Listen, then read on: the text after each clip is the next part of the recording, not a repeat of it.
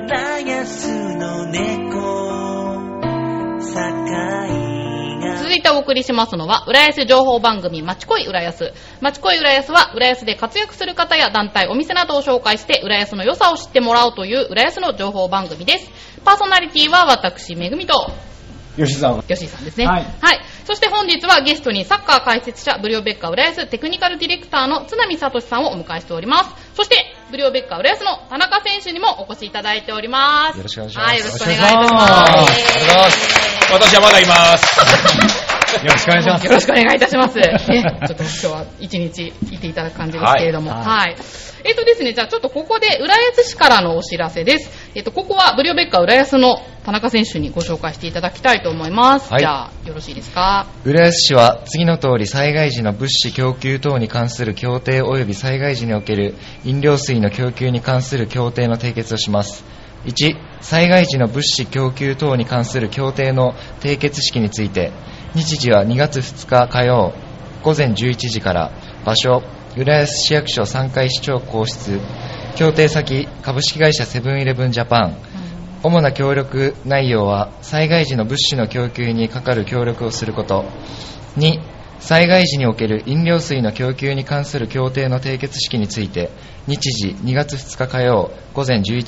30分から場所浦安市役所3階市長公室協定先アクアクララ株式会社です主な協力内容は災害時の飲料水及びウォーターサーバーの供給にかかる協力をすることですはい、ありがとうございます。とあいりがとうございますうことで、災害対策についてですね、すごい上手に読めてますね、田中ねさんもう爽やかな声でまねたえ、アナウンサーみたいな。ねねえ。えねえめちゃくちゃ人気あるんじゃないですかそのね見た目だけじゃなねくえて。だって関ジャニエイトにいそうでしょでその声でいや、かっこいいですよねね。だっあれだて、呼び名がありましたよね、サッカー界の貴公子とかい。やいやいやあの、王子とかなんか浦安のプリンスだかなんとあ、そうそうそうそうそう。う呼わーんじゃった呼ばれた。マイケルが言っちゃったよ。 ちょっとサッカー界のって言ったんで、でかくなりすぎなので、はいこれ留めておかないと。はい。そういうことです。はい。でも選手としても優秀で、そうですよねはい、活躍をされておりますよ。まあ、災害対策なんですけど、皆さん、水の貯蓄とか食料とかやってますか災害対策って。正直やってないです。正直やってないはい。僕やってますよ。おちゃんちなみさと。んははい。どんなあの、家の物置にしっかりと、あの、一週間分の食料とかを、あとお茶とか水とかを、もし家潰れちゃった時に物置のところに、物置潰れちゃったらダメなんですけど、そうですね いや、でも、そこから取り出して生きていこうかなと思って。ああ、素晴らしいですね。僕はあのね市場行くのが好きなんで、朝、あ、そうなんで市す場で買っかてきてるんです。市場で。 安いから。安いし。ざわつきますよ朝市の市場に津波がいる朝4時からラーメン食べてる。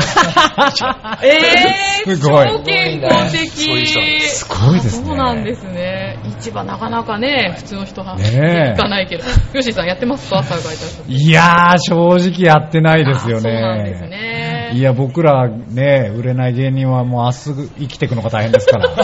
そんな災害のことなんか考えてらんない ですよね。宅配はできない。考えてる場合じゃ ないん ですよ。リビーさん。日々が、切ない話で日々しサバイバルですかた。あ ら。そうなんです。失礼いたしま した。ということでね、はい、じゃあ、浦安市の情報をお届けいたしました。浦安市の情報は街の掲示板やホームページからも見ることができます。それでは続きまして、今日はブリオベッカ浦安のテクニカルディレクターの津波さんと選手が来ておりますので、ブリオベッカ浦安の現在の状況についてお話を伺いたいと思います。はいえーブリオベッカ浦安とは1989年浦安ジュニアサッカークラブとして設立し後にトップチームとして発足2015年 JFL に昇格地域のジュニアを原点として世界で活躍できる選手を育成し地域に愛されるチームを目指しますということで、はいはい田中選手来ていただきましたけど、はいえー、とポジションがフォワードで、はい札幌出身国士舘大学出身、はい関東一部リーグではチーム内の得点ランキングが2位ということで、はいイケメンだけじゃなくてね活躍されている、はすごいですよね選手でね。北海道出身なのに国士舘です からね。いやいやそこ別にいらないですよね。すごいなとは思って。今日は本当にゲストも素晴らしく豪華ですけれどもね、選手もイケメンということで。はい。えっ、と、じゃあちょっといろいろブリオベッカーのお話を聞かせていただきたいんですが、はい JFL の開幕戦が3月6日い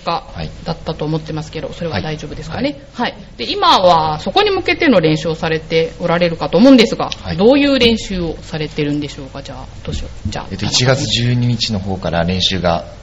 始まりまして、はいまあ、2016年の新体制ということで、えー初日になんと、紅白戦をおうで普通のチームだとやっぱり徐々に上げていって、まあそうですよね3月6日に合わせていくって形だったんですけど、僕らはもう最初から紅白戦をしてっていうぐらい気合が入ってるぞっていうのをはあ今年にこの JFL でいかに結果を出せるかっていうことをこだわってる年であって本当に選手、監督サメさんもはじめみんなそう思ってるっていうところから始まりました。で、そう、寒い時期から、いきなし紅白戦とか、はい普通は寒い時期って室内の練習とかね、体作りがメインっていうことなんですけど、はいこれは、津波さんのあ戦略とか。の斉藤監督、うちの監督のはい方針なんですけど、要はゆっくりスタートすると、それだけ体出来上がるのが遅くなりますよね、うん。で紅白戦をやるっていうのは、もうオフの前に言ってあるわけですよ、はいだからそこに体を作ってきてくれると、スタートが早くなりますから、あそういうこともなる狙いで、実はその斉藤監督っていうのは、イタリアという国で指導者の勉強をしてるんですね、ー僕はアルゼンチンとかで学んでうんうんる、世界では、日本は普通じゃないと思いますけど、世界では初日紅白戦は普通です。あそうなんですはいね、これはもう普通でも何度も見てます。ところが日本人はそこでやりすぎてしまって怪我をするパターンがあるんですけど、イタリア人もアルゼンチン人もそこそこに体を作ってきて、そこはうまく逃げたりとかするようあーな、そういううまさもあるんですよ。で、ボールとともに体力を上げていったり、こうあの当然高校には体力トレーニングしたりするんですけど、そういう意味でその、あのやり方を取り入れてるんですけど、僕も初初日の紅白戦見ましたけど、危なかったです、怖くて。これはやりすぎだよ、君たち。選手の方が分かってないから、ぶつかっちゃうんで、怪我しちゃうぞってやっぱね、日本人気質というか、そこはね、もうこれはもう、そう、世界基準です。そうなんですあえてね。そこにチャレンジするみたいな感じなんですもう意識も高く、準備も早く、はあ余力のあるまま進んでいこうというところもう気合十分ですね。そうですね、やっぱり選手としてもそこにしっかり準備していかないといけないんで、はい、で。餅食ってらんないですよ。そうですね。食ってる場合じゃないですね。餅とかの場合じゃないです ね。えしんどくないですか寒い時期に。僕はまあでも札幌出身なので、あ、なるほど。寒さに関しては全く問題はないんですけど、ははいい今年は田中俊也はね、またさらにブレイクしてもらわなきゃいけない。本当に素晴らしい選手なんですよ。はいで北海道生まれですけども、うんテクとにかくテクニック的にレベルが高くて、斉藤監督がもう惚れ込んで連れてきてる選手なんですけど、もっとできるんです。でもね、大地、大きな北海道の大地の中でね、安穏と育てられてる から、よくないんですよ。安穏と。本当に欲がない。もっと欲出さそうなないんと。だ。本当に今年はもう津波さんにもたくさんアドバイスいただいてるんでう、ん。本当に結果を出しに行きたいなと、はあ ぐいぐいね、人を押しのけて持ってるのはサッカー選手は必要なんですうよ。ーんピッチの中だけね、ピッチ外で嫌いじゃダメですよ、はいピッチの中では本当に嫌われ者ぐらいやんなきゃいけないんですよ、フォワードっていうのうんは。全然ないです。みんな人に譲っちゃったりして。で、結果的に点数が少ない、2位で満足しちゃって、何考えてんのって感じなんですよ。本音が出ましたね。今指導が入りましたけどね。あ、いそうや、オなフんにだ電。話で言いましたもん。はい そうなんですね、およ。前。へー。穏やかな選手って今多いのかななんか。いや、多いですね。ああ、そうなだんってですね。サッカー選手っていうのは自分の力で自分の実績で世の中っていうか世界変えられるわけですよお大きな家変えたり車変えたりすごい有名になったりとはかいそれ全部ベースの技術同じぐらい持ってるんです僕に言わせるおーとそこから先の意識が低いだけでなるほど。ああ、そういう意味でのそう欲なんですよも。で僕はさっき言ったようにラモスさんに変えられたけどそれは多分僕は彼彼らにもやんなきゃいけないと思う嫌われ者になってるわけですよあえ20時て 間かいやいや、本質では嫌わないねああでも焼肉とかおごってくれるんですよね、きっと。そうですね、もうグラウンド外でもたくさんご飯に選手何人も誘って、みんなで集まって食べさせていただいて。いやはいちょっとボリューム上げて ここ重要はいっちょってとい流うし。て 忘れてください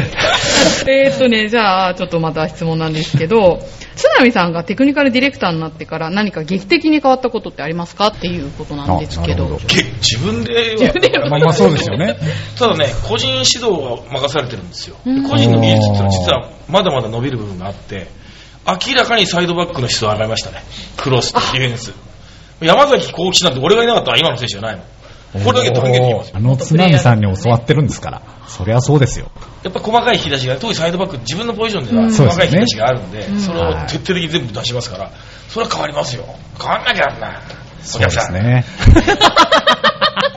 じゃあそのうち、あの、カニバサミタックルが、え えきっと見れるってことですよね。 うん育成、中学生とかやらしてもらって。お前タックルには絶対ね、一流になれねえぞ。吉井さんも受けたらどうですかいやいや、受けたいぐらいです。だ本当でってす あよのね頃だって、ボールを挟みに行くっていう練習をしました。きった選手のボールを挟みに行く練習。そうなんですか。野球やりたかったです。いや、そうですね。最初に野球やってればよかったですね。使えるから野球がね。田中選手、他のスポーツから取り入れたりっていうか、あー参考にしたりすることってありますかやっぱりでもさっきラグビーの話出ていましたけど、うんうんやっぱりああいうのを見て刺激になりますねやっあぱーり同じスポーツ選手として、あそこまでラグビーが一気に大きく変わったというか、見られ方も変わったと思うので、んその辺はまだまだ僕らも、まあ全国からしたらまだ無名かもしれないですけど、うん結果を出すことによっていろんな人の見方を変えられるのかなと思いますああ、やっぱりそういうのが励みになったりとか。そうですね、はいじゃあまた質問なんですけど津波さんはなぜ浦安に関わっているんでしょうか元日本代表監督の岡田さんも地域リーグ愛媛県の FC 今治のオーナーでもありますが、なぜ著名人が上のカテゴリーではなく地域から関わるんでしょうかっていうことで僕は3年前からちょっと関わらせていただいてるんですけど、実はいはこの浦安 JSC、89年の前から僕は浦安に通っててですね、あ、そうなんだ。あそうなんです昔からつながりあるんですよ。へ浦ぇ安 JSC にコーチを派遣するバウンシングって会社があったんです。今、斎藤監督がはいはいね、あそこに派遣されてた、あのそこから派遣されてたんですけど、そこの株主でも僕はあるし、はい昔から斎藤監督とは親友なので、それこそ東洋水産のマルちゃんの野球場のグラウンドで、まだ浦安 JSC がはいサッカースクールやってる時にもう代表選手としてそこで一緒にやってますから、なんかへ明海大学がまだ全然ビルが建たない、周りに建たない頃にもそうあそこでやってます し。あそうですそう、か昔から通ってるんですよ。それで、でも僕はベルディと関わりあったんで、はいずっとそこと仕事をしてたんですけど、まあ、この間、本当3年前に、それこそクラブワールドカップでモロッコ行った時に、ラジャカサブランカという素晴らしいこう自分が生まれ育った読売クラブがおそのまま大きくなったみたいなクラブを見た時にこの年になったら自分の好きなクラブで自分の経験とかを重用してくれるところで仕事がしたいって帰ってきてすぐ俺ベルディやめる浦安で入れてくれって言って吉井君頼んでへー へそこからもうずっと初日は行きかけだったよねそうですね雪かき 一角から引っ張りました、あそうですか本当にそのぇただその情熱で浦安の素晴らしさっていうのはもう本当にこの地域とはいそのチームがこう密着していてで生え抜きの選手たちがトップチームの選手に憧れて、うんうんえー有名なスターはもちろんスターですけどトップの選手を憧れに感じるっていうこの雰囲気が、まあ、僕の生まれ育った読売クラブとそっくりであー自分が関わってまた育成とかにそのエッセンスをもし植え付けることができればこっからいい選手自分が作り上げることもできたらこんな幸せなことはないんですよそう思って今やってます、はいなるほど、選手へのプレッシャーがすごいですね。子供たちの目標にはいなっていかないとで。も彼らが選手がコーチをやってるんですねあいやそそううなんですねいうやり方なんですよだからトシヤも少年のコーチをやってくれてるしそれすごいでそれすそれね。トシヤトシヤ先輩みたいなあトシヤコーチみたいな感じで子供たちそもれは、そこれなかなかないんな嬉しいことはないですね。現役のね、サッカー選手に教えてもらえるっていう。うええんこれはでもこう僕らもはい学ぶことがすごい多いんですよね、あ子供教えることで。教えることあーで、はいはい、私やっぱ上手い子もいるんであこういうこともできるんだとじゃあこれもちょっと試してみようとか、あそうーいうことも選手として、はい、学べるので互いに成長できるのかなとどういうことに一番喜びを感じますそういう教えてるっていうところでは。そうですねやっぱり、まあ、子供たちも週末に公式戦があったりするんで平日一緒に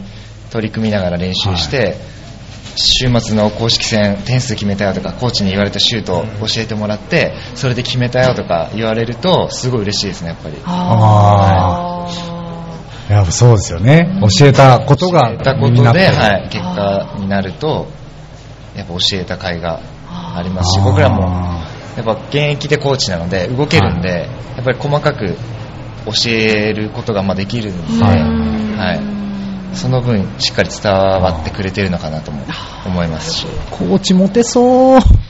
モテそうですね。ねえ子供たちにだって、そんなね横断幕すごいのあるもん。 田中選手。ファンがいっぱいいるんですよ。いいですねまあ全国でもねその顔組織がしっかりしてるチームそれほどないんですよあ、そうなんですしっかりとこう浸透してるものっていうのはへー意外と珍しくてへー素晴らしいんですよもうああとはトップチームが強くなりうんまた応援してくださる人が増えていこの距離感のまま大きくなっていくっていうのは非常に大事なんですねああ、そうなんだ僕は J1 のチームとかいましたけど、はいクラブが大きくなりすぎたりすると今度ファンの皆様とのこう距離が少し遠くなっちゃったりあそれはねうん非常に微妙にちゃんとこう近づけながら育っていくっていうのは大事なんですよあー今浦安は非常にいいところにこのままいい感じでこう全体天狗にならずにいけばいい、はい本当にそうですね堤さんがいたら天狗にはなれなそうですけど。なれないですね。礼儀正しいんですよ、ブリオベッカーの選手ってみんな、あーすごく。茶髪禁止とかなんですよね。そうですね、基本的そうにそ。んなのあるんですかまあ、やっぱ斎藤監督うんが、はいやっぱりまずサッカー選手の前に、はい、人としてあなるほどしっかりしていないと、このチームに入れないようになってるんで、へいやえ本当そうなんですよ斎藤監督とクラブの方針がそうなので、まあ、まず浦安の皆さんから愛されるというところでは、茶髪な適当なやつがいたらダメじゃないですか、確かにそういうとこから入っているので、選ぶ人間もそういう人しかいれない、だから J リーガーで実績あっても、何人も跳ねられてますからね、今まで。えそうなんですかえで僕はもともとサポートしますけど、はい。もう自分の人脈使ってその人物紹介をするわけですよ、はいあの人うまいけどどういう人みたいな、えーその紹介してもらった人がダメだって言ったらもう絶対ダメだし人間軽いって言ってたよ 会う人本当だからいい人間しか揃ってないんでだからいい雰囲気になるなあとーかなるほどこれは斎藤監督から学んだことですへ変ーえられないですもんねやっぱりそうですよね。悪い人たち入ってちょっとチームが勝てないとすぐあの不協和音とか文句ばっかり言う人が揃ってたらなかなか大変ですよ組織って。いろんなところ見てきた津波さんがそういうふそうにうそれを乗り付きけしようとしてムードメーカーでもやったとしても難しいものは難しいですからね期待大ですね。そうですね。続いて、団体の紹介コーナーに参りたいと思いますが、はい。じゃあお呼びしますね地域のスポーツ振興団体でブリエッタスポーツクラブ表の柴田さんにお越しいただいておりますよろしくお願いいたしお願いしまますすブリエッタなかなかっていうブリエッタブリオベッカーっていうこはいえっとブリエえーごめんなさいブとリ間エ違っッタてますよねそこね そこはは間違っちゃダメそこは間違っちゃダメですよ回しがえーブリエッタスポーツクラブは子どもたちに自立や障害スポーツの楽しさ夢を持つことの大切さを伝えていますまたスポーツで地域の発展推進をし活気あるまちづくりを目指しますっていうことでブリオベッカ浦安と被るものがはい、あのーもう本当に、ブリつなが りで。押していきますね、グリムつながり。でもやっぱりあのやっぱりこう今、津波さんがおっしゃってたようにやっぱり地域と密着しながらやっぱり地域のみんなに愛されてこそのやっぱりこう僕らの活動かなと思いますので、まあ、そこは先輩のチームがあるので勉強しながらやっていきたいなと思いますスポーツ振興といってもサッカーがメインなんですよねメインはサッカーなんですけれどもやっぱりこう今言ったように地域密着ってなると、まあ、サッカーはやっぱりこうブルーベッカさんにやっぱり頑張ってもらって周りのいろんな人もこう体を動かす楽しさを知ってもらいたいなっていうところをこう入りにしてもらいたいなと思ってます。なるほど。軽くプレッシャーをかけられます。 期待をされてプレッシャー、もうええ全然プレッシャーにはなんないと思います、こんなもんはもう。えー佐藤さんご自身は東京学科浦安高校でコーチをやってるってはい、あの外部指導コーチという形で、はいあのお世話になってます。ははい、あのグラウンドを今使わせていただいてるっていうのもあって、あの少しでもなんか僕らでやれることないかなっていうところで、監督さん加藤監督なんですけれども、あのすごくいい方でじゃあ少しあのお手伝いどうかなっていうふうに声をかけてくださってぜひっていう形で今やらせてもらってますそうなんですね、若村屋さんブリオベッカーともそうつながりがありましてあ練習試合そうですかねやらせていただいたりあ、なはるほどい非常にいい関係ですよあそうなんですねじゃあもうなんかつなが ってもうあのはいつつなげちゃいました なんか配線つなげ られた。軽すぎいやいやいやでもなんかリーグ戦でなんかね、はいの会場でもねあ、本当そうですやってね。ましたよねはい確。かあのー僕は基本的にはあの中学生、小学生がメインなんですけれども、あのその学年同士で試合をやらせていただけるときはあのすごく綺麗なあの浦安市の陸上競技場であはいはい試合をやらせてもらったりしてます。はい。そうですよね無料ベッカ浦安のホームゲームのはいはい立ち上げのきっかけとかあ、立ち上げはですね、あのもう本当に僕ら最初は任意団体といってもう本当に一緒にサッカーやる人集まれでやってたんですけれども、やっぱりこうじゃなくて今言ったようにこうもっとみんなに知ってもらって信頼されたいなっていうところを考えるとやっぱりこう法人化して僕らこうしっかりやっていきますので応援よろしくお願いしますっていう形を取りたかったっていうのがスタートですね。地域ではいっていうのが結構強いかと思うんですけどブルーベッカ浦安も地域イベント結構参加してますよねいろんなの、はい祭りで面白いな100円一律もねはい、100円商店街には何年か前から、うんはステい、ージに出てみたいな一応挨拶の時間を設けさせていただいて津波さんを変わらず、そうはい、はい私ステージに立たせていたあだいらて、2年連続。豪華ですね、津波さんが来るお祭りってすごいですよね。なかなかないですそよのね。後、裏、あキックターゲットとかにコーナー作ったり。あ楽しいですよね。楽しいですなかなかね。パレードかなんか、マッチョの人と歩くっていうのが。あれは はい仮想踊りつつはい、はい、そのために、はい、ダンスを秘密で秘密特訓しまして それ津波さん教えたんですかいや、僕は教 えない。なんか選手たちがこうやり始めてて、うちの長男も去年までいたんであ、はいはい。一生懸命なんか自宅で練習してました。何それみたいなすごい体張ってますよね。やってますねねはい YouTube で、あ、はい YouTube で見れるんですか音を流しながらあー踊り一回スタジオの方で練習させてもらって、あそうなんですねそれを思い返しながら家で踊るっていうはいそれすごいですね。声が上手い人とね、はい下手な人と、あやっぱ出ますかあやる気がないのか な。目立つじゃないですか、後ろ向いてもちゃんとで振り覚えてないやつ。ダメだよね。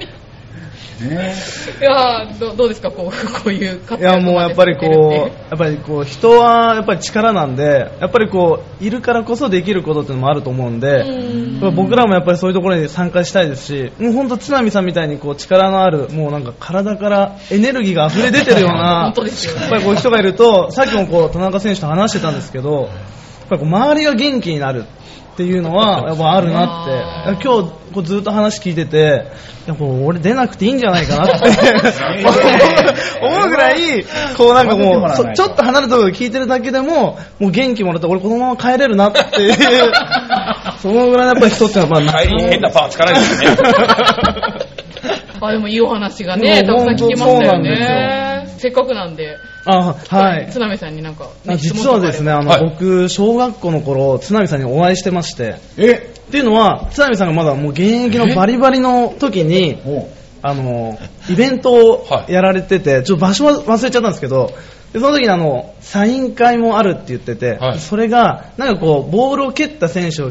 キャッチしたら、会場の方にボールを蹴ってキャッチした選手は、もうサインを上げて写真も撮れるよっていうのがあって、おへーで、そこに僕参加してて、その時もらえなかったんですよ、サイン。あら。あらキャッチミスした んですかキャいや、あの、僕、とんでもな くて。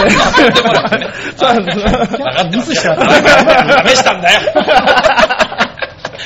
だったんで、今日はもしかしたらサインもらえるんじゃないかなって思う。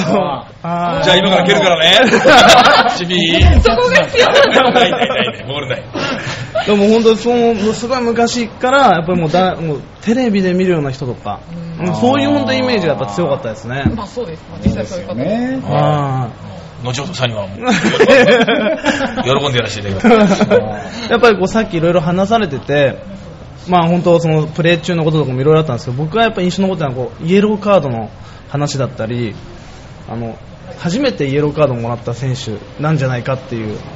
話もあはいあったりだとか、やっぱりそのさっきのあのタックルの激しさを、周りがまなかなかそれに対応できなかったからイエローになっちゃったのかなとか、なんかその辺の話もちょっと聞きたいなと思って。いや、あの当時のそのルールに合わせてね、僕はやってるんで、今、あの頃のタックルしたら絶対退場の1週間停止みたいな。でも、激しいね今だったらしないです。変えますかあら。ーその都度そのルール、ね、それに合わせるっていうのもないし。あまあ、それはやっぱり当然その中で退場にならないチームに迷惑かけないようにでも目の前の相手選手を潰さなければ絶対に活躍されてしまって僕ら負ける可能性があるわけで勝利をこだわりだったんですよ絶対その汚いファウルじゃないんですよ汚いファウルじゃないけど激しくいって相手をビビらすみたいなことはよくやってましたよ当然そういうのがなきゃ世界でやって戦えないしん世界レベルはみんなそうですからねと肯定しちゃいけないですけ どねイエローカードで止めて るだからやっぱりそのぐらい厳しくやらなきゃいけないというささっきもやっぱり話聞いててやっぱりこう育成年代に対しての言葉っていうのはやっぱりこ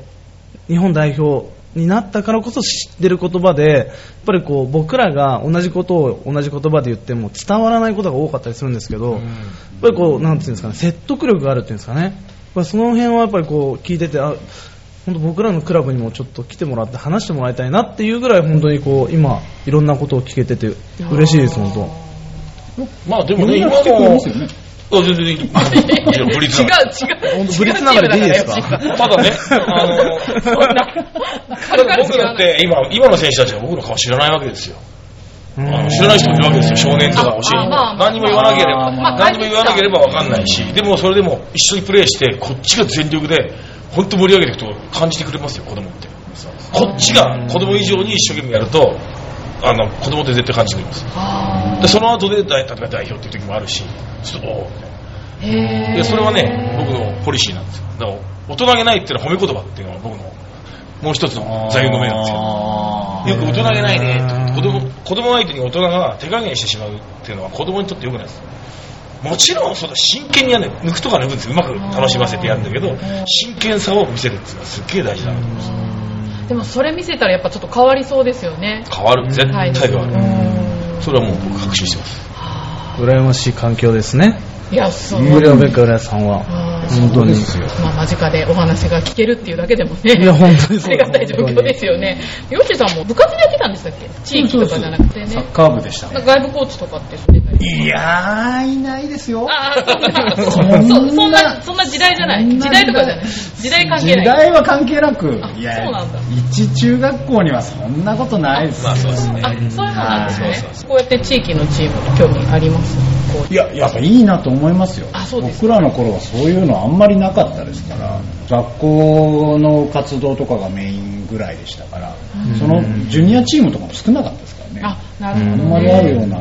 で、僕埼玉なんで、まあやっぱ浦和レッズ